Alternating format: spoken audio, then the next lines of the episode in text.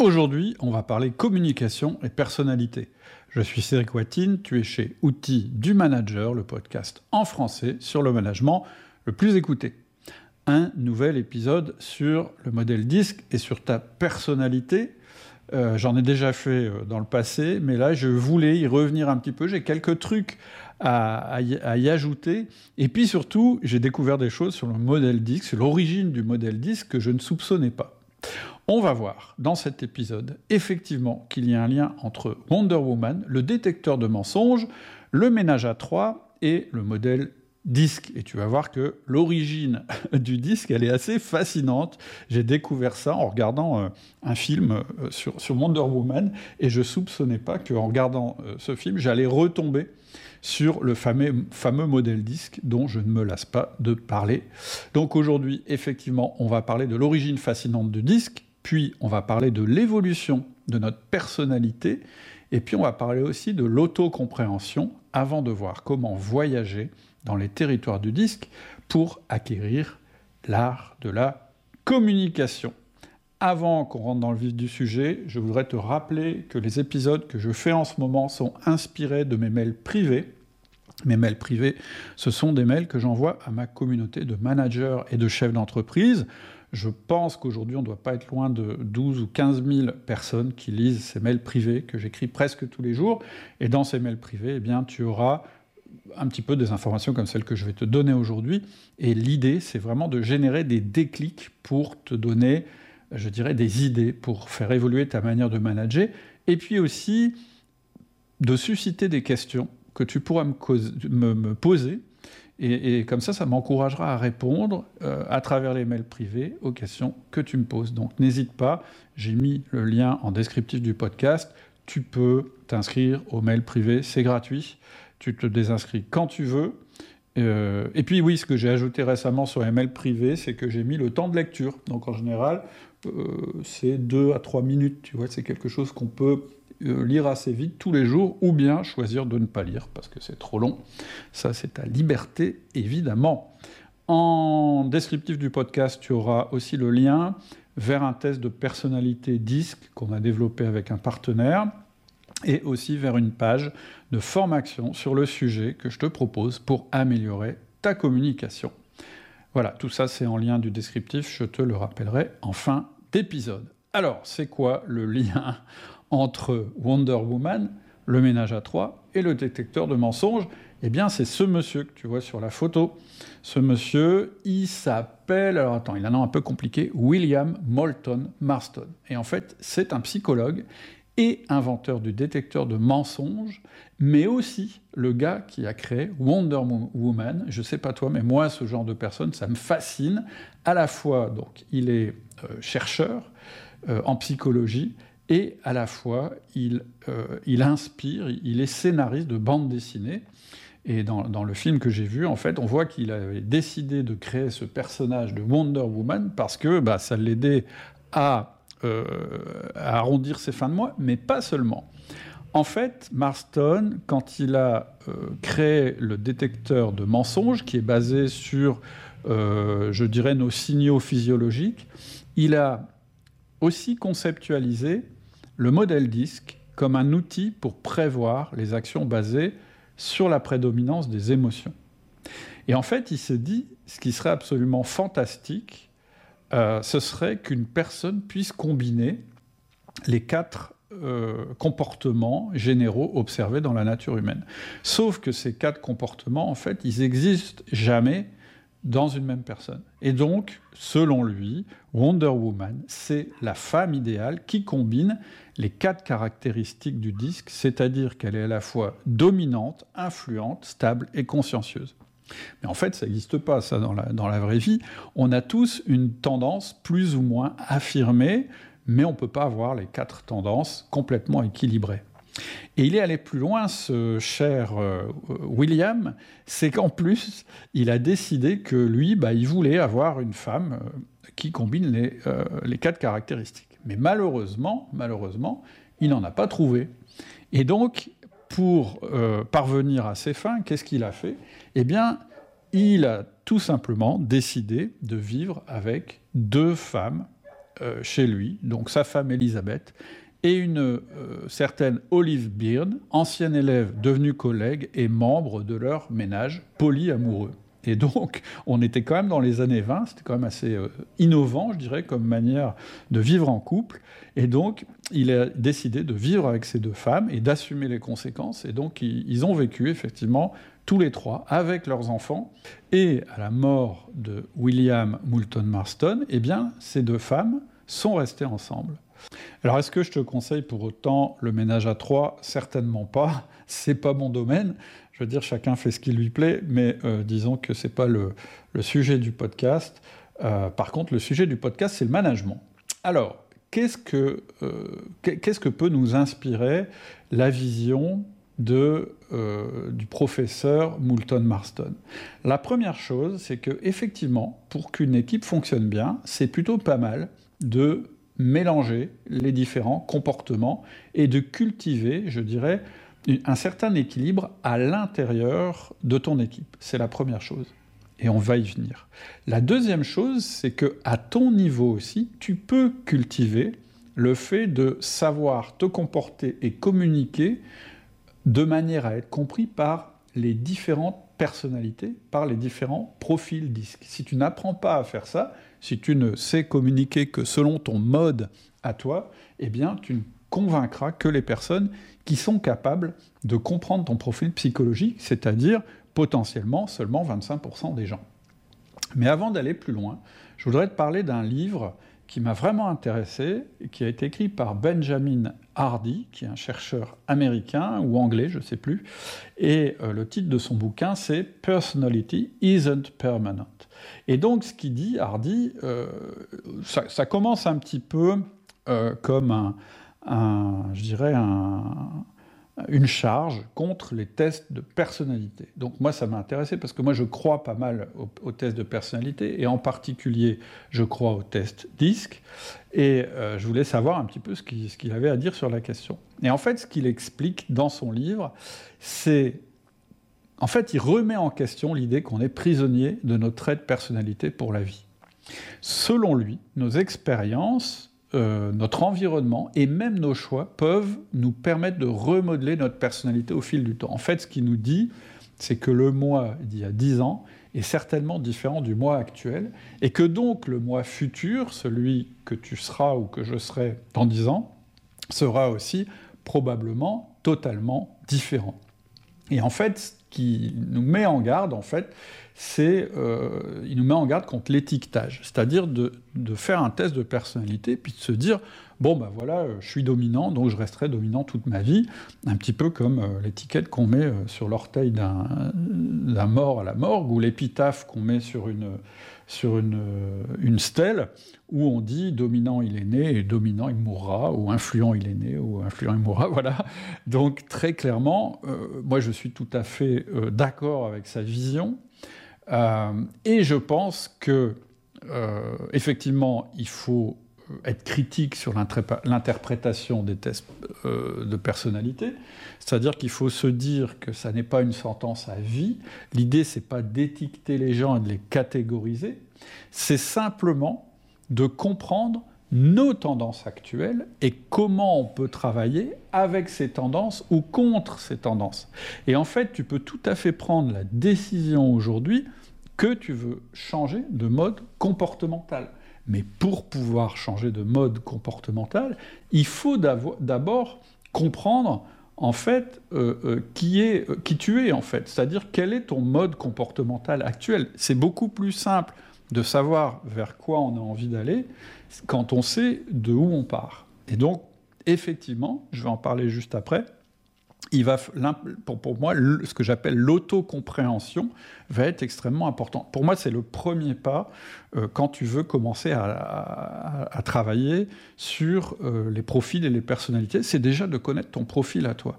Mais voilà, le message que je voudrais donner immédiatement, et c'est un petit disclaimer parce que je sais que dans le passé, je ne l'ai pas assez dit, et je m'en suis rendu compte à travers des questions ou des affirmations ou des discussions que j'ai eues avec certains d'entre vous, c'est que la personnalité, elle n'est pas permanente, elle est circonstancielle et elle évolue dans le temps. Circonstancielle, ça veut dire que tu peux tout à fait être dominant au travail et tout à fait être stable à la maison, ou l'inverse, c'est-à-dire selon les situations et selon les personnes avec qui tu te trouves, et c'est vrai aussi pour tes collaborateurs, et tu peux euh, un jour être dominant et quelques mois plus tard être influent. Moi, je, me teste régulièrement et je vois bien que mon style évolue. J'étais très très marqué dominant en début de carrière et petit à petit, j'ai été de plus en plus influent et maintenant je, je, deviens de plus en plus stable.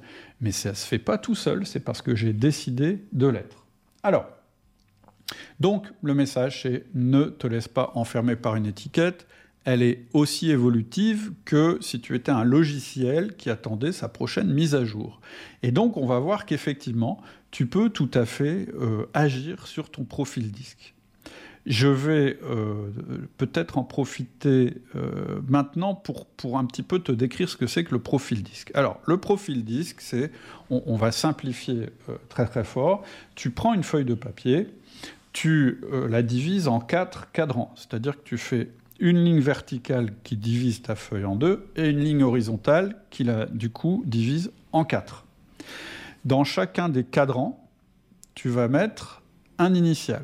Dans le cadran en haut à gauche, tu vas mettre D pour dominant. Dans le cadran en haut à droite, tu vas mettre I pour influent. Dans le cadran en bas à droite, tu vas mettre S pour stable.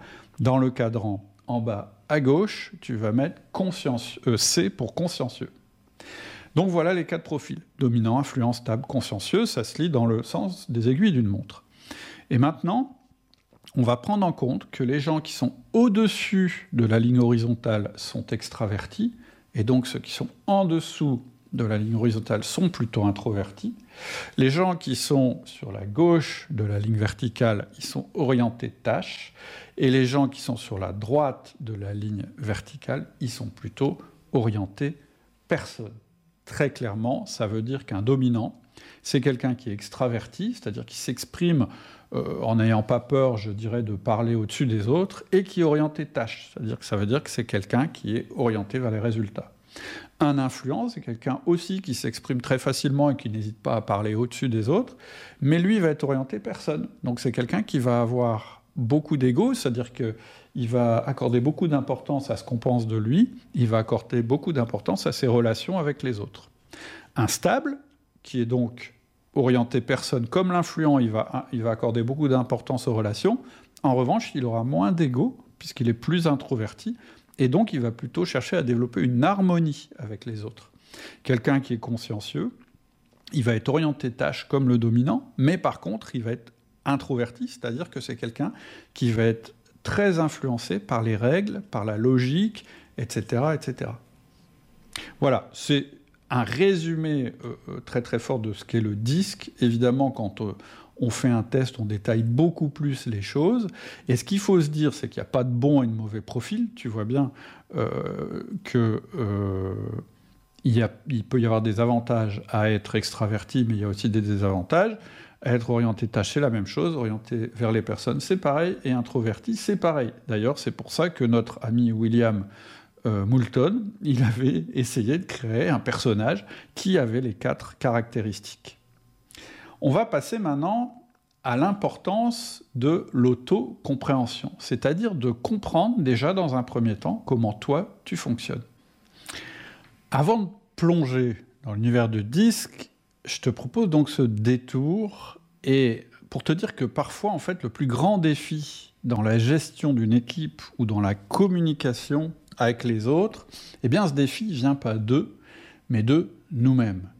En fait, le disque, ça commence par l'auto-compréhension. Et on va voir que l'auto-compréhension, contrairement à ce dont a peur euh, Benjamin Hardy, ça n'est pas le risque de de, s'enfermer dans une autodétermination, c'est-à-dire de croire que, puisque le test dit qu'on est comme ça, eh bien on n'y arrivera jamais parce qu'on est comme ça. Ça va simplement nous permettre de nous méfier de euh, nos tendances, en fait. Je me souviens par exemple d'une fois où j'étais en réunion d'équipe et je présentais une idée que je trouvais absolument géniale, comme ça peut m'arriver souvent, et j'étais passionné, je débordais d'énergie, et donc moi, quand je suis comme ça, je, je ne sais pas m'arrêter écouter les autres, je vais argumenter tous mes points avec vigueur, et en fait, je vais éteindre chez les autres la possibilité de, demander des explications ou euh, de m'interrompre, en fait, tout simplement. Et à la fin, j'ai un de mes collègues qui, m'avait tiré de côté, qui m'a dit, bon, euh, t'es es dominant là dans ta manière de parler, et du coup, tu laisses pas de place aux opinions des autres. Et d'ailleurs, je me suis senti un peu bête parce que pour moi c'était juste que j'étais passionné. C'est ce que je lui dit. Ben, je dis non, pas du tout. Je suis juste passionné. Donc c'est normal que je parle comme ça. Et j'étais très fort sur la défensive. C'était avant que je comprenne le, modèle disque. Et c'est plus tard que j'ai réalisé que ce qui peut être perçu par un dominant comme de la passion, eh bien pour les autres, ça peut être vu comme de la dominance, c'est-à-dire comme quelque chose d'assez finalement euh, d'assez agressif et intrusif. Et d'ailleurs, en parlant de dominance, je me souviens que quand j'ai fait le test disque pour la première fois et que ce test m'a dit en gros que j'étais trop dominant, j'ai passé euh, une heure à argumenter en disant non, non, c'est pas le cas. Et en fait, en argumentant en disant que c'est pas le cas, en fait, je prouvais le point du test. Parce que, effectivement, quand on est très très marqué au niveau dominant, eh bien, on supporte mal la contradiction parce que quand on est dominant et qu'on n'a pas de recul sur notre personnalité, cette contradiction, on l'aperçoit comme une perte de temps. C'est-à-dire que quelqu'un qui est très orienté résultat, qu'est-ce qu'il fait? Ben, Il essaye d'éliminer les obstacles. Et c'est en ça qu'être dominant, c'est extrêmement positif dans une, dans une équipe. Et donc, si on pense que la contradiction est un obstacle, eh bien, on va la combattre et donc on va empêcher qu'il y ait de la contradiction. Et comme ça, on va croire qu'on gagne du temps. En réalité, évidemment, on en perd. Parce que tu ne peux pas faire avancer une équipe tant que tu n'as pas convaincu chaque personne de cette équipe. Et donc moi j'ai dû apprendre ça, tu vois.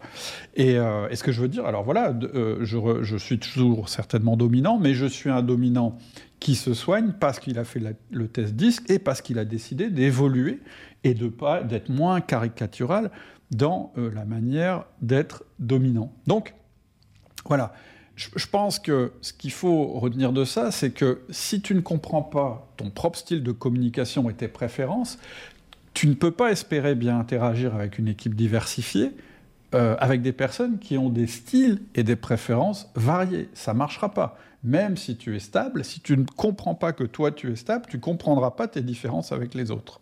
Donc, première chose, la prochaine fois que tu reçois des commentaires sur ton style de communication ou ton comportement, prends un moment et réfléchis-y, reprends la grille que je t'ai fait dessiner tout à l'heure et interroge-toi. Tiens, là, on vient de me dire que j'étais dans telle case. Et plus on te fait des commentaires, plus, plus tu essayes de savoir dans quelle case ça te situe. Parce que c'est euh, se connaître soi-même qui va être la première étape pour connaître les autres. Évidemment, si tu veux aller plus précisément et connaître précisément ton profil, le mieux c'est de faire un test. C'est pour ça que je t'ai mis je dirais, le, lien euh, en, descriptif du podcast. Donc, conclusion de cette partie sur l'autocompréhension. Avant d'espérer naviguer dans le vaste océan des personnalités, ce qu'on va faire juste après, assure-toi avant tout de connaître les contours de ta propre île. C'est-à-dire que tu vas lancer toutes tes expéditions, si on prend un petit peu le, l'image euh, euh, d'un territoire. On pourrait imaginer, tu vois, euh, que les différentes personnalités, ce sont des territoires. Eh bien, il faut, que tu saches de quel territoire tu pars et de, vers quel territoire tu veux aller. Et quand je parle de quel territoire tu veux aller, je ne parle pas forcément de l'évolution de ton profil à toi, mais simplement d'aller essayer de communiquer avec les autres. En fait, le disque, c'est comme une boussole finalement. Tu sais où tu es et tu vas euh, déterminer vers qui tu vas aller, et en fonction de ça, bah, tu vas apprendre la langue du pays où tu veux aller. Donc, on passe euh, à la nouvelle partie, c'est-à-dire comment explorer les territoires de disque, et pour ça, je te demande d'imaginer un petit peu un monde où chaque territoire serait euh, en fait dirigé par une force de personnalité différente, c'est-à-dire qu'il y aurait le, territoire des dominants, celui des influents, des stables et des consciencieux. Et euh, ça, ça, ferait en fait quatre terrains uniques, et toi, tu vas être l'explorateur de ce monde. Et donc, je te demande d'imaginer ces quatre territoires. On pourrait imaginer que euh, le territoire de la dominance, ce serait un royaume montagneux avec des obstacles où les leaders se tiennent fiers et toujours prêts à relever un défi. C'est ça être dominant. Et donc, les résidents de ce territoire, ils vont être orientés résultats, ils vont être déterminés, souvent courageux, mais pas forcément très attentifs au bien-être des autres. Et donc, si c'était une série, si, la série, ça te parle plus que le territoire, eh bien, ce serait Game of Thrones. C'est-à-dire, dans Game of Thrones, il y a plein d'actions, il y a de la stratégie, il y a des leaders puissants. Et celui qui réussit, en général, c'est celui qui a le moins de scrupules et celui qui est capable de faire voler en éclats tous les obstacles. Je dirais que ça, c'est le domaine du dominant. Maintenant, on va imaginer un autre territoire. On va euh, imaginer le territoire influence, un petit peu comme une métropole dynamique, toujours éveillée, bourdonnante d'énergie. Et là, les résidents de, ce pays vont être charismatiques, passionnés, ils vont toujours avoir une histoire à raconter ou une aventure à partager. En fait, ça, ce serait l'idéal de quelqu'un qui est influent, il adorerait être comme ça. Et donc, la série, ça pourrait être Entourage, euh, dans cette série, on parle du parcours de Vince, un jeune acteur en plein essor à Hollywood, et son groupe d'amis. Et en fait, c'est une exploration de l'ego, des ambitions, des relations et de la dynamique du monde du show business, où chaque interaction va compter. Donc, en fait, Entourage, c'est vraiment une série qui met l'accent sur l'énergie, le charisme, les relations et l'ego des personnages. Et ça, c'est vraiment ce qui serait le plus adapté pour illustrer le profil influent. Le troisième territoire, c'est le territoire de la stabilité. Et là, on va plutôt imaginer une petite ville nichée dans une vallée où chaque jour s'écoule paisiblement et où les résidents chérissent les traditions et la continuité. En fait, dans ce pays-là, ce sont les individus qui valorisent la cohésion, euh, le soutien mutuel et la routine. Et là, j'ai choisi la série Gilmore Girls, où une mère et sa fille vont naviguer dans les défis de la vie en s'appuyant sur la chaleur et la euh, prévisibilité de leur ville natale, qui s'appelle Star Hollow. Là, je te lis le descriptif de la série. Donc, c'est vraiment une série qui est connue pour sa représentation d'une communauté soudée, où tout le monde se connaît et se soutient mutuellement. Et les personnages principaux et secondaires vont être vraiment des gens qui sont enracinés dans leur tradition et leur routine. Et donc, ça, c'est plutôt le domaine du stable. Et puis, Dernier, euh, quatrième et dernier territoire, évidemment, ça va être le territoire des consciencieux ou de la conformité, hein, ça dépend des, versions du disque, mais ce sont les C.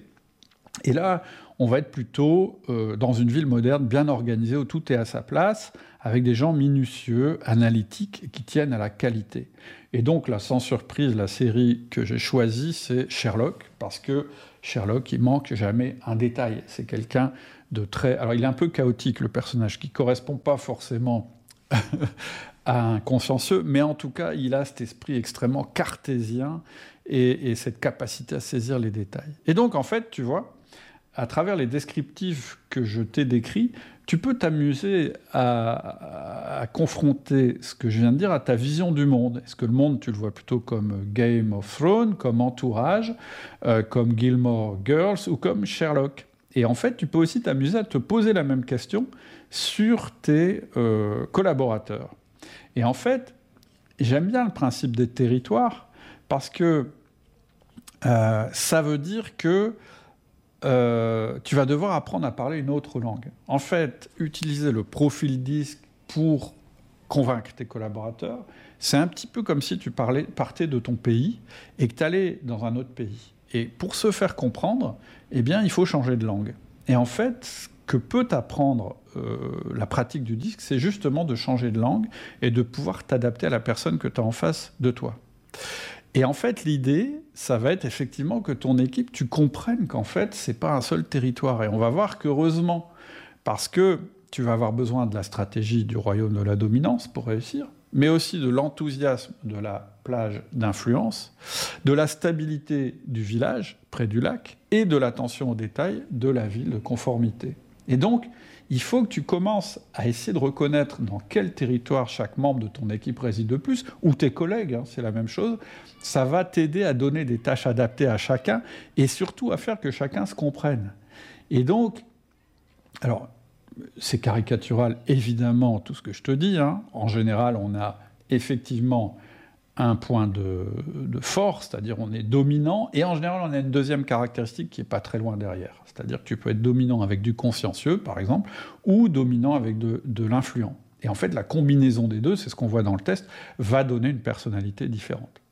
Et je voudrais conclure cette, cette partie en insistant sur le fait que euh, si tu fais une équipe monolithique, si tu, recrutes que des gens qui, qui, te, qui te correspondent, en fait, tu vas auto-détruire ton équipe. Parce qu'en fait, trop de dominance, par exemple dans un groupe, ça va écraser l'innovation et ça va empêcher la collaboration.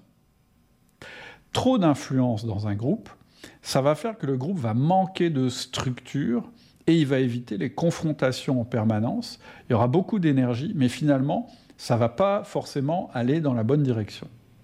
Un groupe où il y aurait une stabilité excessive, ça va être un groupe qui résiste au changement. C'est-à-dire que tout le monde va se faire plaisir, s'offrir des petits fours, etc. Mais tout le monde va aller dans le mur en même temps, ensemble, pour pas briser l'harmonie et, et pour pas être soumis au stress extérieur.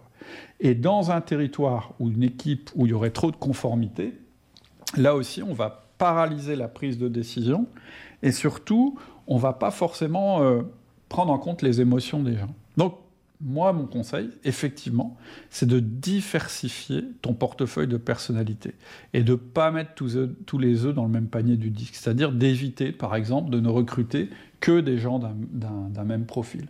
En fait, ce qu'il faut que tu réussisses, l'idéal, c'est d'avoir un équilibre du profil disque c'est-à-dire un petit peu comme Wonder Woman, mais au niveau de ton équipe. C'est-à-dire que la moyenne euh, des, scores en disque au niveau de ton équipe soit à peu près équilibrée. Et là, tu auras une équipe, évidemment, qui va bien fonctionner, parce que à la fois, elle aura euh, une capacité à surmonter les obstacles, elle aura une grande énergie et elle saura faire jouer son relationnel, elle aura une certaine stabilité, une certaine harmonie et donc de la collaboration, et elle aura quand même une prudence et un souci des détails qui va la sauver euh, des, périls. Alors évidemment, tout ça c'est OK, à condition que tu réussisses à faire fonctionner tout ça ensemble. Et c'est là qu'on arrive à notre dernière partie, qui est l'art de la communication. Moi, je pense que la communication est à l'origine de 90% euh, des problèmes et des réussites d'une équipe. La communication, c'est le pont qui va relier tous les territoires du monde tels qu'on les a vus. Mais la question, c'est comment s'assurer que ce pont est solide et permet une circulation fluide. Alors la première chose que je voudrais dire, c'est que tout ce que je viens de dire sur le modèle disque ne remet pas en cause les outils fondamentaux dont on parle chez Outils du Manager. Alors c'est quoi les outils fondamentaux d'outils du manager? Pour ceux qui connaissent pas le podcast bah, C'est le 1 à 1, euh, c'est un entretien hebdomadaire avec chaque collaborateur qui va te permettre de développer la, confiance en fait avec ce collaborateur. C'est le feedback, c'est-à-dire un retour sur la performance et le savoir-être de notre collaborateur. C'est la délégation, l'enrichissement des fonctions, et c'est le coaching qui va permettre de créer des outils, euh, des équipes de héros. Donc ça, c'est vraiment les outils fondamentaux d'outils du manager. ok? Le modèle disque, il ne se substitue pas à ces outils. Le modèle disque, il faut le voir un petit peu comme le, le, soleil qui va éclairer, qui va donner de l'énergie et de la chaleur à ces outils. Parce que quelque part, les outils fondamentaux, c'est-à-dire euh, les rituels en fait de management que tu vas mettre en place, en eux-mêmes, ils sont assez froids. C'est-à-dire que même si j'essaye de te donner des conseils sur euh, la manière d'animer chacun de ces outils, ils peuvent être complètement euh, désincarné, etc. Et je pense que le modèle disque, c'est-à-dire bien connaître euh, les différents profils de ton équipe, il va justement te permettre de booster ces outils en leur donnant une puissance qu'ils vont pas avoir si tu connais pas le modèle disque. En fait, le modèle disque, ça va être le moyen de personnaliser très fortement ta relation avec tes collaborateurs. C'est-à-dire que tu vas mieux savoir choisir tes mots en un à un. Et je vais te donner un, exemple euh, dans un mail euh, privé que j'ai fait sur la manière de faire un feedback à Roger. C'est l'exemple que je vais prendre. Alors le feedback, c'est un outil qu'on apprend à mettre en place chez Outils du Manager qui permet d'influencer le comportement de nos collaborateurs soit en renforçant un comportement positif, ou soit en ajustant un, comportement qui est négatif, par exemple à la performance ou à la cohésion d'équipe. Donc on va prendre une situation, on va dire que tu es un manager, et puis tu apprends que Roger, un membre de ton équipe, a laissé une réunion déraper, au point que Jean-Pierre et Martin ont, failli en venir aux mains, en fait. Ça, a tellement monté dans cette réunion que finalement, il y en a deux qui ont failli se battre. Il y en a un qui a quitté... Euh, qui a quitté la réunion, toi tu en as entendu parler, et donc tu décides d'intervenir auprès de Roger et de lui faire un feedback. Et là, on va voir qu'en fait, selon le profil disque de Roger, il y a des choses à dire et à pas dire. Alors, on va prendre chaque cas. Imaginons que Roger, ce soit un dominant. Comment ça a pu arriver, cette chose-là? Bah, C'est que euh, Roger, il est ultra concentré sur ses objectifs, et donc il peut passer à côté des tensions. Pour lui, c'est pas grave les tensions. Il se dit ouais, il y a un peu de tension, c'est pas grave du moment qu'on arrive à nos résultats. Et donc ton feedback, ça va être quelque chose de ce type-là. Roger, quand tu laisses des désaccords s'intensifier au point que la réunion dégénère et finit presque en combat de rue, voilà ce qui se passe. Tu compromets notre efficacité et tu réduis tes chances de remplir tes objectifs. Pourquoi j'ai choisi ces mots?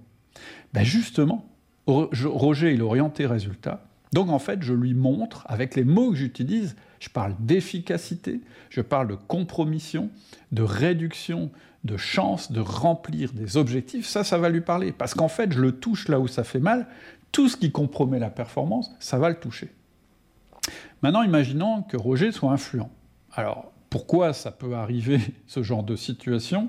Bah, En fait, Roger, il aime bien qu'il y ait de l'énergie, et donc, il n'a pas vu venir le truc. Donc, il peut confondre une atmosphère dynamique de réunion avec un gros euh, pugilat. Et donc, il va louper certains signes de tension.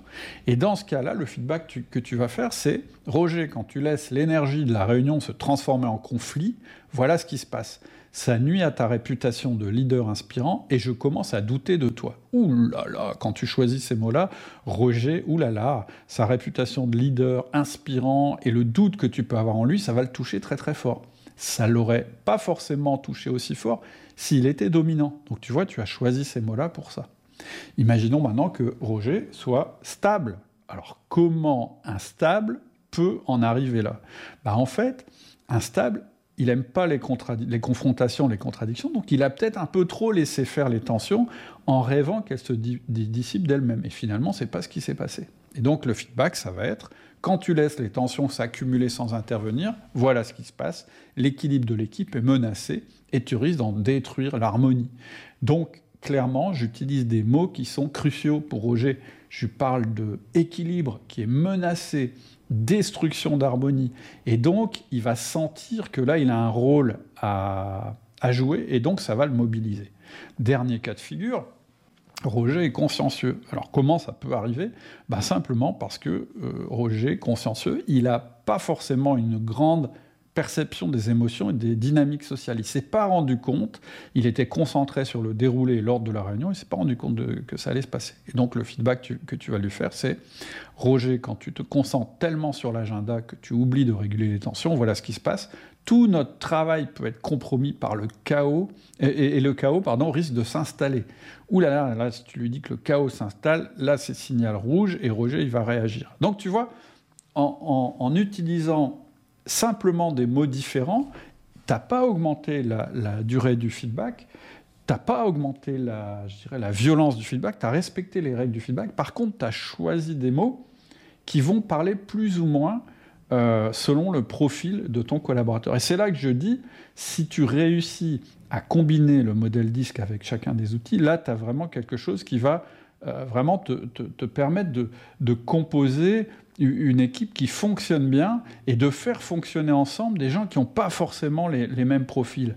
Et en fait, c'est ça mon message, c'est ça qui, est important à retenir dans ce podcast, c'est que effectivement, euh, ton job, c'est de réussir à faire fonctionner ensemble des gens qui se ressemblent pas. C'est-à-dire que tu vas utiliser leur complémentarité et tu vas estomper leurs différences parce que tu connais leur euh, profil. Ce que je voudrais dire pour conclure, c'est que le disque, ça n'est pas une trahison de qui on est. C'est pas comme si quand tu changeais de manière de communiquer, tu, trahissais ta personnalité. C'est pas non plus du mensonge. En fait, c'est exactement comme quand tu vas en Angleterre, bah, tu parles anglais parce qu'on te comprend mieux. Ça veut dire que tu vas pas euh, dénaturer ton discours, là où tu vas emmener les gens, ton message, etc. Tu vas simplement l'adapter pour être mieux compris. Et donc, moi, mon idée, c'est vraiment de t'encourager à explorer le monde du disque. C'est passionnant et donc d'essayer de le test ou de faire le test dans ton coin toi-même et d'essayer de comprendre chez tes collaborateurs pourquoi ils réagissent comme ça, etc. Et, c'est ça en fait qui va te permettre petit à petit de progresser et d'avoir envie en fait de plus en plus de, de créer une harmonie dans ton équipe avec des gens qui sont très différents. Voilà. Je te rappelle que tu peux t'inscrire au mail privé de Cédric en cliquant sur le lien qui est en descriptif. C'est gratuit, tu peux t'arrêter quand tu veux. C'est des mails qui se lisent rapidement en 2-3 minutes. Et à chaque fois, mon idée, c'est que tu aies des déclics et que tu aies envie d'interagir avec la communauté. Tu peux aussi passer le test de personnalité 10 qu'on a développé avec notre partenaire. On te met un lien en descriptif. Et tu peux aller plus loin si tu en as envie. On t'a préparé une page avec trois formations différentes une pour développer ton influence au sein de ton équipe et euh, booster tes outils de management, une pour améliorer ton charisme et une pour euh, améliorer ta gestion de projet en utilisant le disque. Et oui, on peut améliorer sa gestion de projet en utilisant le disque. Et moi, je pense que c'est ça l'avenir. Si tu as trouvé cet épisode utile, n'hésite pas à le partager avec tes collègues, managers, entrepreneurs. Si tu as des questions, des réflexions, eh bien, n'hésite pas à m'envoyer un petit mail. Je te souhaite une très bonne semaine et je te dis à bientôt pour un nouvel épisode. Salut